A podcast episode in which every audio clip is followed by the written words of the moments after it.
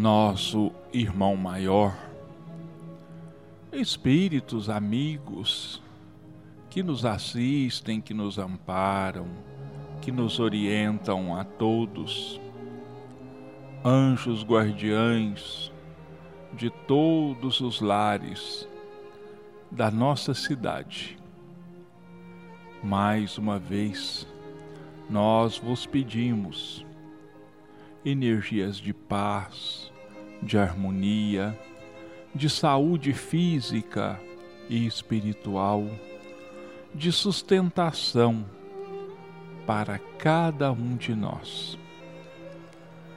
Que a sua luz, Jesus, que o seu amor nos envolva a cada um, nos proporcionando todas as bênçãos de que nós nos façamos dignos e merecedores.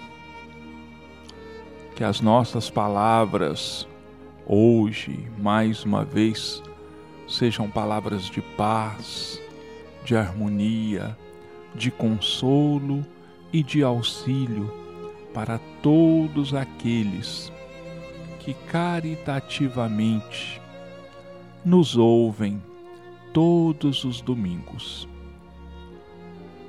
Assim, agradecidos, nós entregamos as nossas vidas e todas as vidas em Suas mãos, te pedindo que faça de cada um de nós instrumentos da Sua paz e do seu amor, e que assim seja nós vamos hoje continuarmos com o capítulo 5, Bem-aventurados os aflitos, hoje com o item 26 das instruções dos Espíritos, provas voluntárias e verdadeiro silício. Um anjo da guarda, Paris, 1863 perguntais se é permitido abrandar as vossas provas. Esta pergunta lembra estas outras. É permitido ao que se afoga procurar salvar-se? E a quem espetou-se num espinho, retirá-lo? Ao que está doente, chamar um médico? As provas têm por fim exercitar a inteligência, assim como a paciência e a resignação.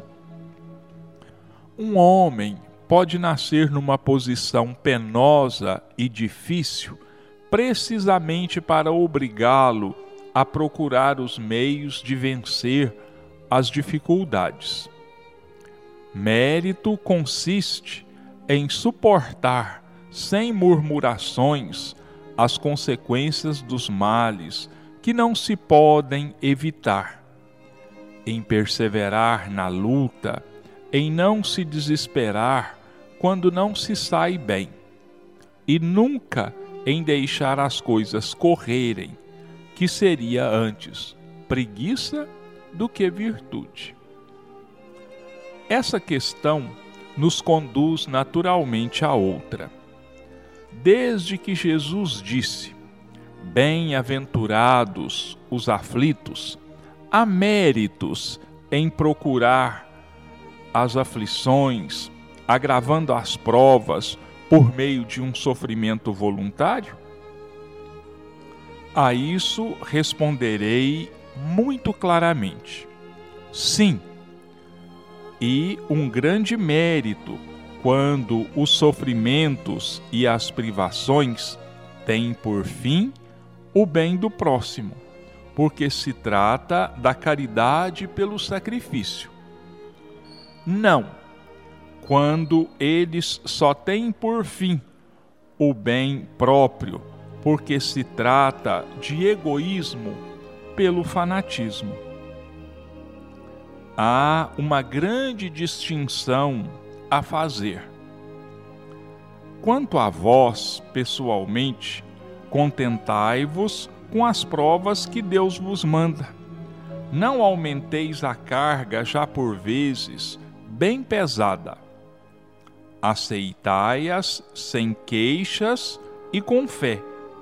Eis tudo o que ele vos pede. Não enfraqueçais o vosso corpo com privações inúteis e macerações sem propósito, porque tendes necessidade de todas as vossas provas, forças, para cumprir vossa missão de trabalho na terra. Torturar voluntariamente, martirizar o vosso corpo, é infringir a lei de Deus, que vos dá os meios de sustentá-lo e de fortalecê-lo. Debilitá-los sem necessidade é um verdadeiro suicídio. Usai mas não abuseis. Tal é a lei. O abuso das melhores coisas traz as suas punições pelas consequências inevitáveis. Bem outra é a questão dos sofrimentos que uma pessoa se impõe para aliviar o próximo se suportardes o frio e a fome, para agasalhar e alimentar aquele que necessita, e vosso corpo sofrer com isso, eis um sacrifício que é abençoado por Deus. Vós que deixais vossos toucadores perfumados para levar consolação aos aposentos infectos, que sujais vossas mãos delicadas, curando chagas, que vos privais do sono para velar à cabeceira de um doente, que é vosso irmão em Deus.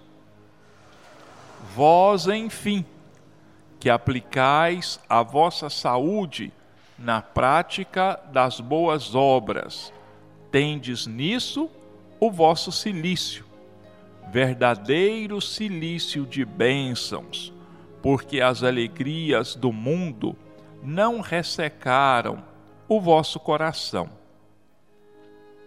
Vós não adormecestes no seio das voluptuosidades enlanguecedoras da fortuna, mas vos transformastes nos anjos consoladores dos pobres deserdados. Mas vós, que vos retirais do mundo para evitar suas seduções e viver no isolamento, qual é a vossa utilidade na terra? Onde está a vossa coragem nas provas, pois que fugis da luta e desertais do combate? Se quiserdes um silício, aplicai-o à vossa alma e não ao vosso corpo. Mortificai o vosso espírito e não a vossa carne. Fustigai o vosso orgulho. Recebei as humilhações, sem vos queixardes. Machucai vosso amor próprio. Insensibilizai-vos para a dor da injúria e da calúnia mais pungente que a dor física. Eis aí o verdadeiro silício, cujas feridas vos serão contadas, porque atestarão a vossa coragem e a vossa submissão à vontade de Deus. Provas voluntárias e verdadeiro silício. O que é um silício? Há séculos atrás, não há tanto tempo assim, ainda há alguns anos atrás a gente ouvia falar alguma coisa a esse respeito. Pessoas, principalmente alguns monges no convento, na Idade Média ou em outras situações eles buscavam pelas mãos, pelas próprias mãos, o sofrimento através de determinados instrumentos que eles criavam para fustigarem o próprio corpo. É assim que então, debaixo das batinas, é, dos hábitos, é, às vezes se colocavam cordas é, muito apertadas, cordas feitas de couro cru, muito duro, que machucavam a cintura. Outros vestiam determinado tipo de vestido por baixo da, das roupas, por sobre o corpo, onde colocavam-se espinhos, ferpas de arame, ossos, pedaços de metal. Alguns se autoflagelavam, pegavam um chicote também de couro cru, muitas vezes, colocavam pedacinhos de ossos, amarravam pedacinhos de ossos nas pontas desses chicotes e se autoflagelavam, se batiam, até que é, sangrassem abundantemente, porque achavam que estavam sendo agradáveis a Deus, porque estavam fustigando, castigando o próprio corpo. E esse espírito, esse anjo da guarda, que nos traz esta mensagem sobre é, provas voluntárias, o verdadeiro silício, ele coloca para nós as coisas num aspecto bem diferente. Primeiro, ele começa com uma indagação que está sempre nas nossas mentes. É permitido a cada um de nós buscarmos diminuir as nossas dores e os nossos sofrimentos? Então ele responde com outras perguntas, com outros questionamentos. É permitido a alguém que está se afogando lutar para se salvar? É permitido a alguém que se espetou com espinho arrancar esse espinho? É permitido a alguém que esteja doente procurar o médico? É a mesma questão. A resposta é sim.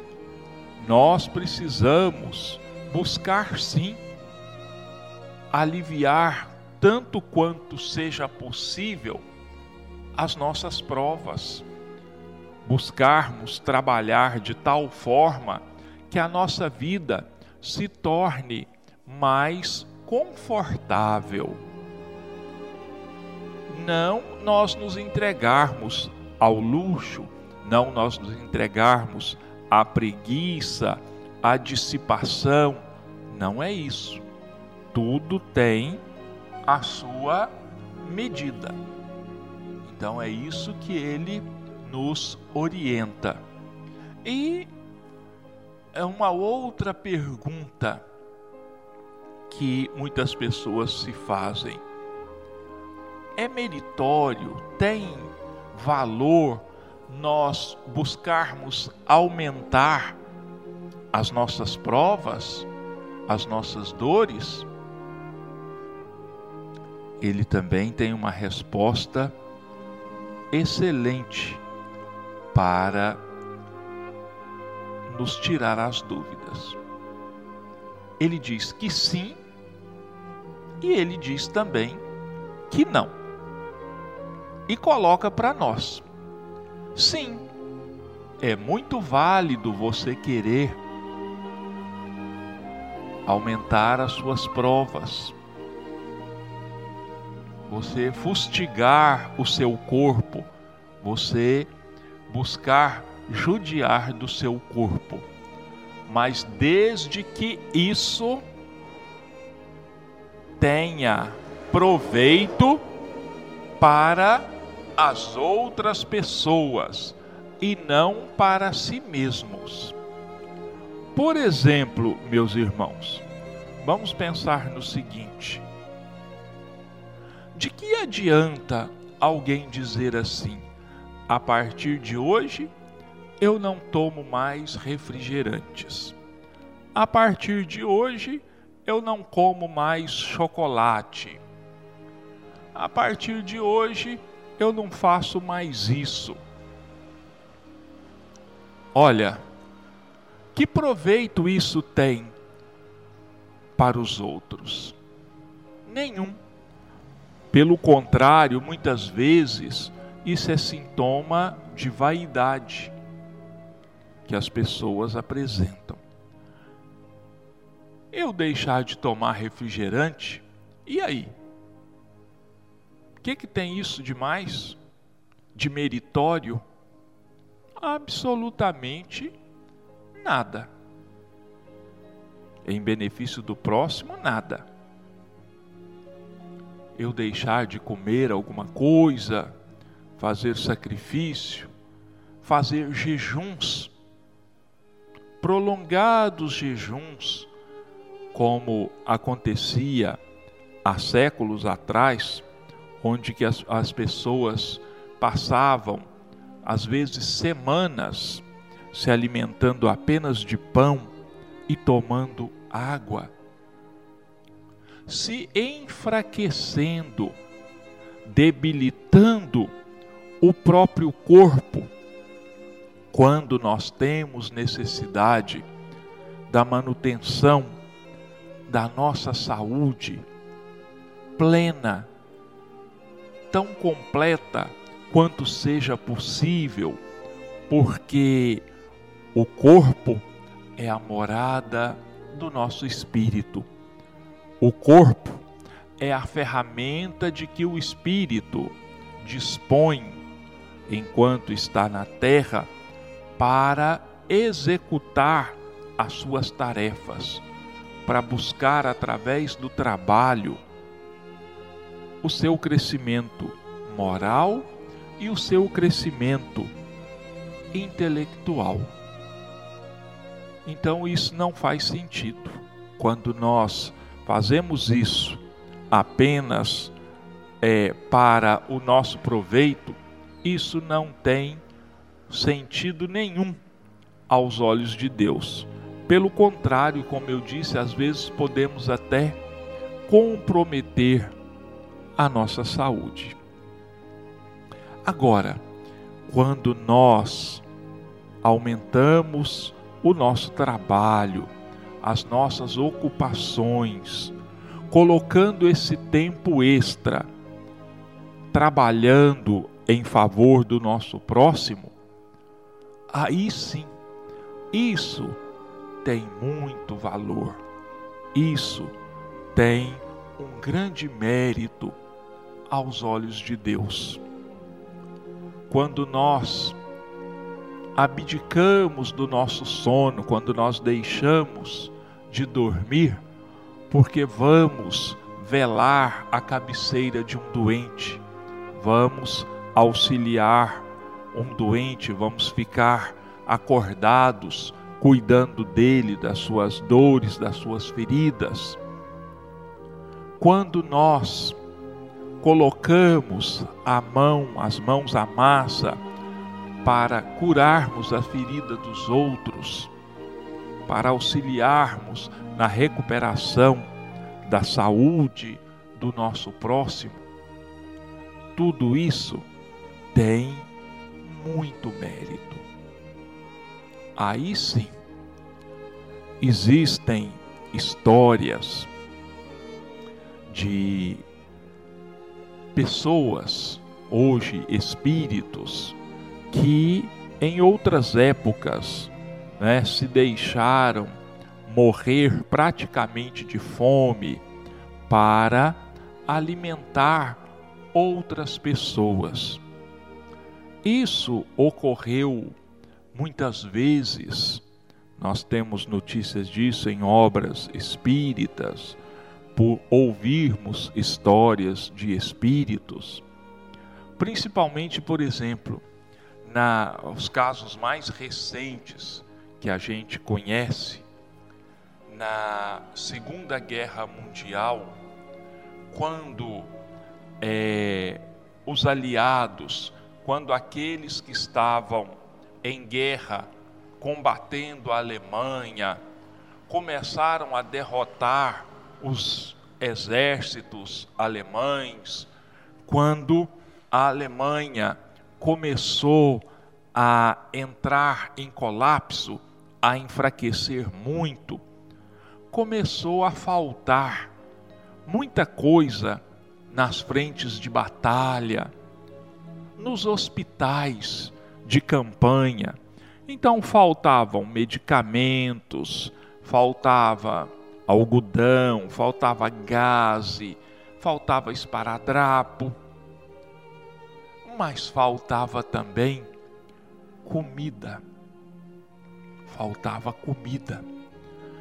E vivendo uma época de grandes preocupações em reverter a guerra a favor, o que é que o governo alemão determinou?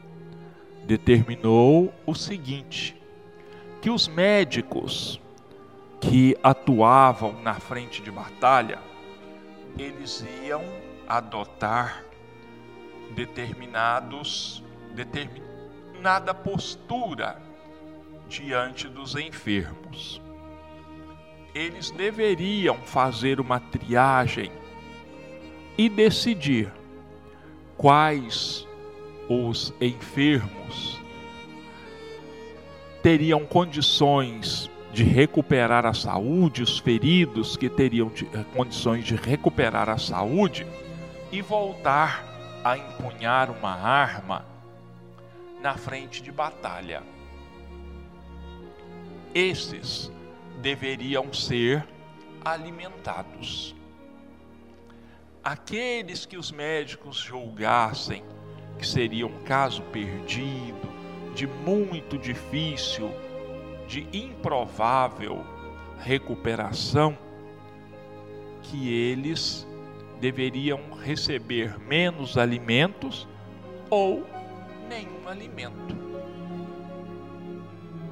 Vários e vários médicos, diante disso, dessa situação, condoídos da, do destino reservado àquelas pessoas, aqueles feridos mais graves, o que, que muitos médicos começaram a fazer? Ao invés de comerem, passavam a sua ração. É isso que se chama, é esse o nome que se dá à comida, à refeição dos soldados. Ele passava a sua ração, quer dizer, a sua parte na refeição, eles passavam para os feridos, para os doentes. E com isso, foram se enfraquecendo fisicamente, foram se debilitando. E muitos morreram ou desencarnaram, como nós dizemos em Espiritismo, desencarnaram por inanição, por total fraqueza física. Isso tem grande mérito aos olhos de Deus. Isso sim é o sacrifício da própria vida para que o outro tenha vida. Não foi exatamente isso que Jesus fez? Entregou a sua vida? Existem outros também, outros casos em que as pessoas abdicaram da própria vida em benefício do próximo.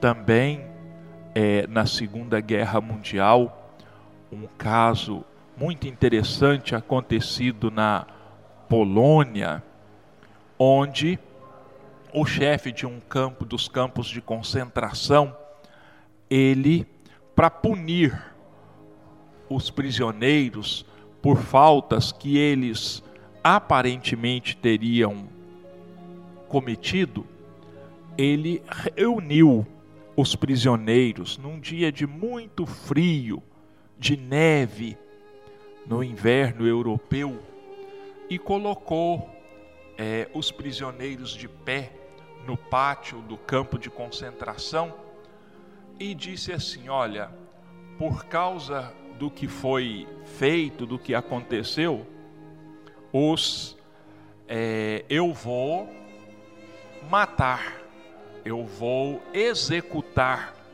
tantos prisioneiros. E esses prisioneiros vão ser escolhidos por sorteio. E ele sorteou lá quantos prisioneiros ele achava que deveriam morrer, serem executados, para servir de exemplo para os outros. E no meio daqueles que foram sorteados, um pai de família foi sorteado, era um prisioneiro, e ele começou a chorar, começou a pedir pelo amor de Deus, que ele não podia morrer, ele tinha esposa, ele tinha filhos pequenos, ele precisava continuar vivendo para num futuro próximo ele voltar para a família e continuar cuidando da família. Mas aquele comandante não deu ouvidos a, ao pedido, aos rogos, às súplicas daquele prisioneiro. E ele continuou pedindo, até que do meio daquela pequena multidão que estava ali naquele pátio, uma voz se dirigiu ao comandante e disse assim: Eu troco a minha vida pela vida dele. Eu me ofereço para morrer no lugar desse prisioneiro. Ele tem esposa, ele tem filhos, eu não tenho eu sou um padre católico e não tenho quem dependa de mim. Então, se o senhor concordar, eu vou morrer no lugar desse prisioneiro. E o comandante do campo de concentração, então, o que ele queria era um número X de execuções, ele teria o número X de execuções, então ele concordou em é, fazer essa troca. E esse padre polonês, ele é um herói nacional na Polônia. E o nome dele era João, alguma, eu não me lembro mais o sobrenome dele, mas se alguém quiser consultar essa, essa história, ela é uma história verídica, claro, e pode conhecer melhor, então, é a história desse padre polonês.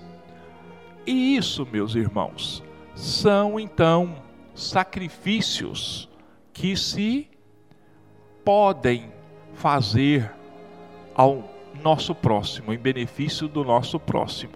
É o sacrifício máximo, porque são bem poucos aqueles que dentre nós se disporiam a dar a vida em lugar da vida do outro. Nós sabemos disso muito bem, né? Mas nós devemos, acima de tudo, meus irmãos, esse essa mensagem nos diz aqui que o verdadeiro sacrifício, aquilo que Deus espera de nós, é o sacrifício do nosso orgulho, é o sacrifício da nossa vaidade, é o sacrifício do nosso egoísmo. O que precisa de correção não é o nosso corpo. O que precisa de correção, o que precisa de educação ou de reeducação é o nosso espírito. O que precisa ser corrigido são as nossas tendências ao mal, as nossas tendências, a atração que nós ainda sentimos pelas trevas, pela ausência da luz. O que precisa ser cortado é a nossa ligação com o mal. O que precisa acontecer é o despertar do bem em nós. O melhor sacrifício, aquele que vai ser, que é bem visto aos olhos de Deus, é todo o sofrimento que nós passamos quando temos que engolir calados o nosso orgulho, a nossa vaidade.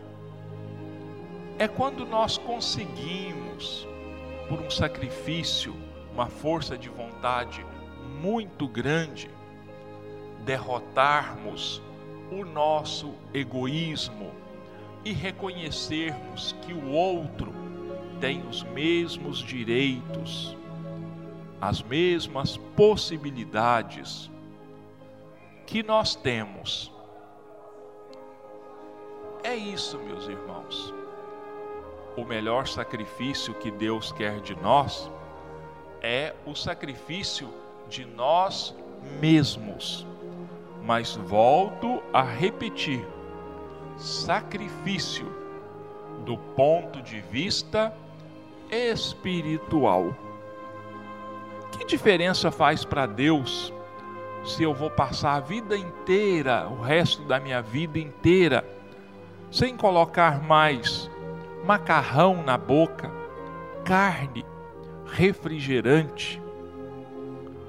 Antes de tudo, nós deveríamos falar assim: a partir de hoje, eu vou combater com todas as forças o meu orgulho, a minha vaidade, o meu egoísmo.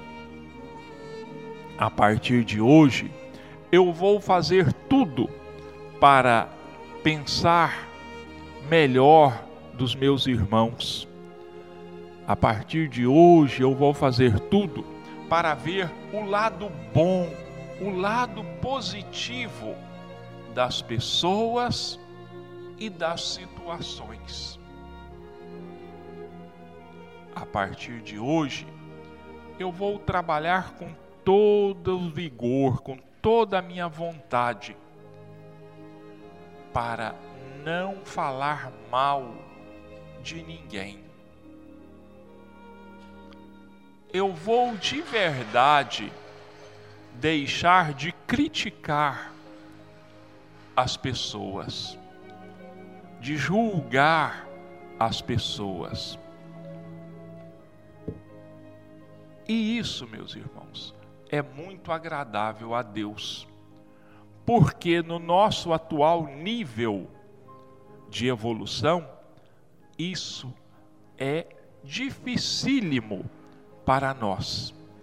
E toda e qualquer pequena vitória que nós possamos conseguir, que nós possamos obter, já vai ser grande passo que nós damos em direção à luz, em direção ao bem.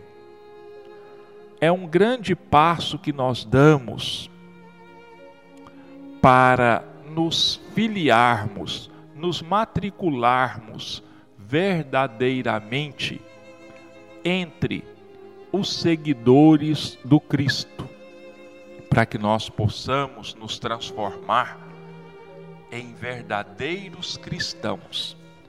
Então, esse é o verdadeiro silício Esse é o verdadeiro sacrifício que nós possamos fazer em relação ao nosso próximo. Bom, nossos irmãos, nós vamos agora continuar então com o nosso a segunda parte do nosso dos nossos comentários, o capítulo 12 do livro Rumo Certo pelo Espírito Emmanuel e Psicografia de Chico Xavier. Capítulo 12. Segurança é o título do capítulo. Segurança. Insegurança é o estado mental de que se lastimam enfermos inúmeros nos consultórios médicos e de que se queixam legiões de criaturas que se confessam angustiadas ante os problemas da vida. A pessoa aspira a possuir determinado sítio, a obter determinado emprego, a conquistar eficiência e êxito na realização de determinado negócio. Na essência, entretanto, a criatura não deseja unicamente uma casa, e sim um lar onde possa exprimir livremente as suas próprias decisões. Não há nela simplesmente um encargo material, mas o ensejo de mostrar-se tal qual é, de maneira a fazer o melhor que pode. Não intenta, de modo exclusivo, o domínio da posse financeira, mas anseia adquirir a certeza de que vive indene do assédio de empeços e dificuldades materiais. Urge reconhecer, portanto, que todas as aquisições, na origem, procedem dos poderes superiores, em cuja atuação personalizamos a providência divina. A segurança decorre do mecanismo intangível das circunstâncias, de vez que, oferecendo aos outros o melhor de nós próprios, receberemos dos outros o melhor de que sejam capazes. Meditando nisso, consagremos-nos ao bem geral e mais ampla soma de bem surgir-nos-á no amparo das possibilidades imediatas. Serve a alguém e esse alguém, com todos os recursos que lhe assessorem a existência, estará induzido a servir-te. Doemos com espontaneidade algo de nós e, automaticamente receberemos de tudo aquilo que houvermos dado. Age em favor dessa ou daquela causa, e essa mesma causa, pelas forças que a representam, agirá em teu próprio favor. Abstenhamo-nos de qualquer incerteza quanto ao amanhã, que venha longe ou perto. Toda segurança procede unicamente de Deus. Daí a oportunidade de recordarmos a palavra do Divino Mestre na advertência inesquecível. Buscai, primeiramente, o reino de Deus, e tudo o mais ser-vos-á acrescentado. É verdade, meus irmãos, não é? que todos nós ansiamos por segurança. Todos nós ansiamos por estabilidade, seja financeira, seja emocional, seja qualquer tipo de estabilidade. Nós buscamos nos garantir contra aquilo que a gente se chama de os reveses da vida, os reveses da fortuna. Então nós procuramos um lugar onde nós possamos morar com segurança, com tranquilidade, um emprego onde nós possamos mostrar na nossa atividade o melhor de nós. Nós buscamos na tranquilidade da família, também de um lar, aquilo que vai nos dar toda a segurança possível, né?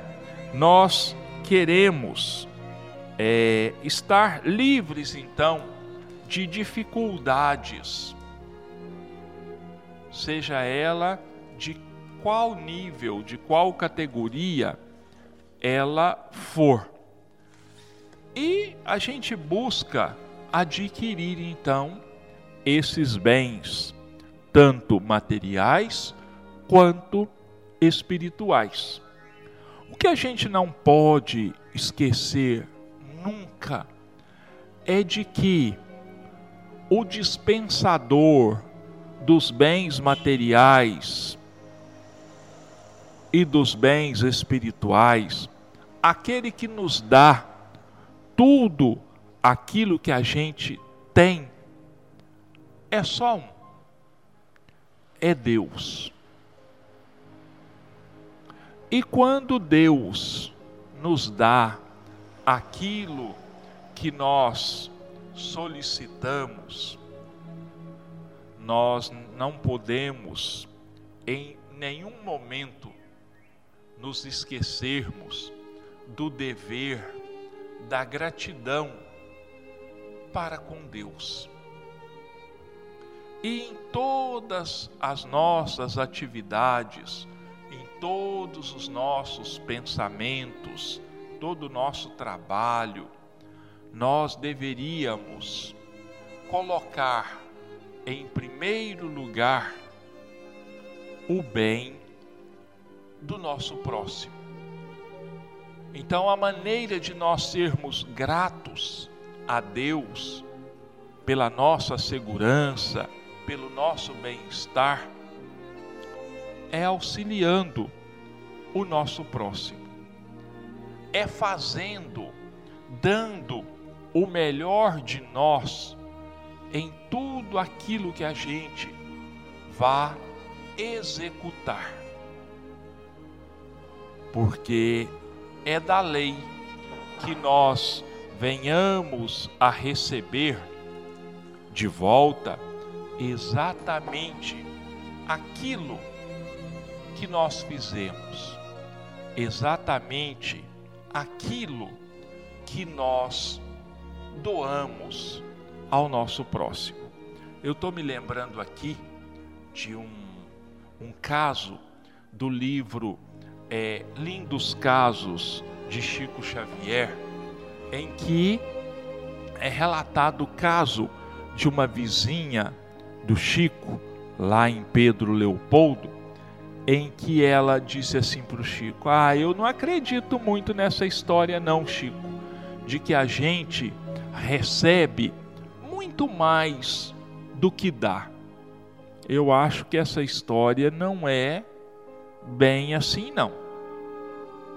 Mas em todo caso, toma aqui dois chuchus. Vamos ver se eu vou receber mais chuchus do que eu dei para você. Isso foi de manhãzinha. E o dia foi passando e nada, nada dela receber outros chuchus. o tempo foi passando.